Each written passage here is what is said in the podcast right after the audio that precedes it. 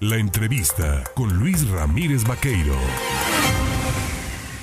Siete de la mañana ya con 40 minutos. Mire, ayer ya entrada la noche, eh, pues en todas las redacciones de los medios de comunicación, pues fuimos eh, enterados, ¿no? De un comunicado de última hora en relación a este próximo 25 de marzo, eh, el Papa Francisco va a consagrar a Rusia y Ucrania al, al, Inmaculado Corazón de María. Y en esto van a intervenir pues todas las diócesis y arquidiócesis, arquidiócesis, diócesis, pues entiendo que del mundo. Y para hablar de este tema precisamente, bueno, y de la acción de Monseñor Jorge Carlos Patrón bueno, yo le agradezco por supuesto al director de la Oficina de Comunicación Social de la Arquidiócesis de Jalapa, al presbítero José Manuel Suazo Reyes, el tomarnos el teléfono esta mañana. Padre, ¿cómo está? ¿Qué tal, Luis? Eh, gracias a Dios estamos bien. Un saludo a usted y a su auditorio.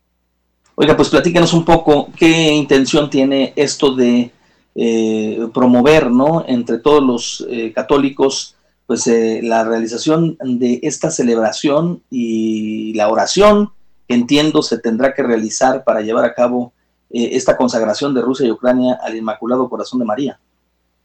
Claro, este, esta consagración la va a hacer el Santo Padre el próximo 25 de marzo a las 5 de la tarde allá en Roma, eh, durante una celebración penitencial que él va a presidir allá en San Pedro, en Roma.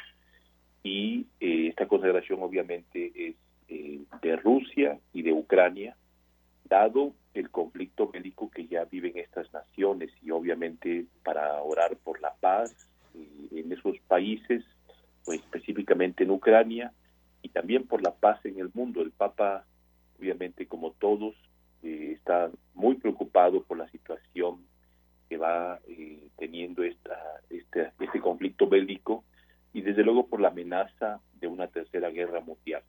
Y por eso el Papa ha pedido que toda la Iglesia Católica se una en el mundo a esta oración, sino eh, a la misma hora y eh, mismo día.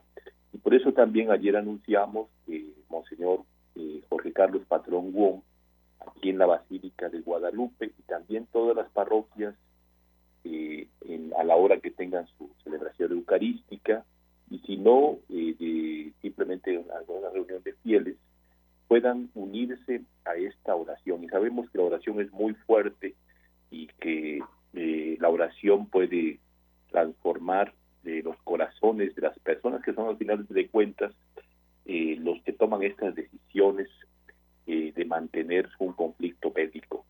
Eh, esa es la intención de esta oración de consagración que va a ser el Santo Padre y recordamos que, que esta consagración o, oración de consagración la pidió la Santísima Virgen María en 1917 allá en Fátima. Entonces estaba el conflicto de la Guerra Fría y pidió que se consagrara a Rusia en ese momento para que ya no extendiera, pues, este, se extendiera la guerra.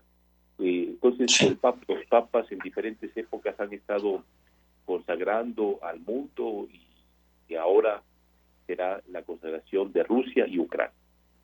Eh, entiendo que existe una gran comunicación entre el líder de la Iglesia Católica, que es el Papa Francisco, y el líder de la Iglesia Ortodoxa rusa hay comunicación y entiendo que también en paralelo habrán de hacer pues eh, esfuerzos por la oración, por tratar de buscar, que ya se están seguramente haciendo, por buscar la paz. Eh, eh, esto es, esto habla o invita, ¿no? Al, al, respeto de las, de las creencias, pero sobre todo a la unidad en, ayudarnos entre todos, ¿no?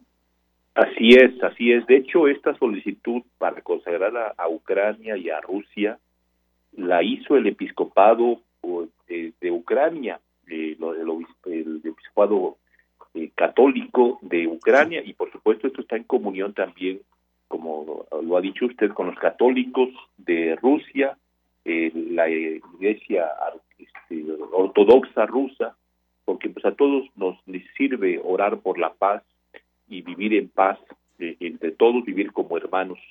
Y por eso los líderes del mundo están invitados también a participar en esta intención. Pues bueno, ahí está. E, esto, recuérdenos nada más la fecha, cuándo se va a hacer, cuándo se va a desarrollar y cómo puede la gente participar, porque evidentemente no todos van a poder ingresar a la Basílica Menor del Dique, pero podrán seguirlo a través de la señal que dan ustedes a través en redes sociales, ¿no? Sí, sí, sí. Esta, eh, digamos, esta consagración que va a hacer el arzobispo y que el Papa lo hace en Roma, se podrá incluso seguir a través de las redes sociales y las plataformas digitales eh, de, la arquidiócesis y, pues de muchas partes del mundo.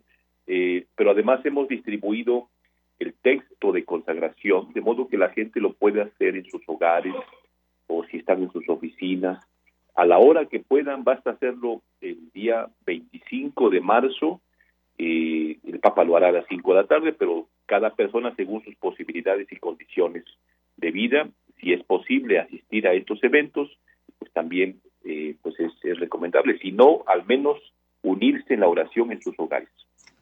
Pues muchísimas gracias, Padre, por podernos dar este mensaje, podérselo difundir a la, feligresía católica y bueno, pues a quienes eh, quieran o deseen de, buena voluntad que esta, este tipo de acciones bélicas se están eh, dando en el mundo mm, cesen, pues una oración, ¿no? No, no viene mal siempre que, que se unen todos, este, siempre viene la buena voluntad y, y bueno, pues parece que las cosas mejoran. Entonces ahí está este llamado. Gracias, Padre. Gracias, Luis. Un abrazo. Un abrazo. Ahí está José Manuel Suazo Reyes, director de la Oficina de Comunicación de la Arquidiócesis de Comunicación Social de la Arquidiócesis de Jalapa sobre esto. Sí, hay una donación de consagración y bueno, pues la puede usted buscar, ¿no? En la plataforma que tiene la Arquidiócesis, ahí la podrá usted bajar para quienes quieran hacerla, pues ahí está.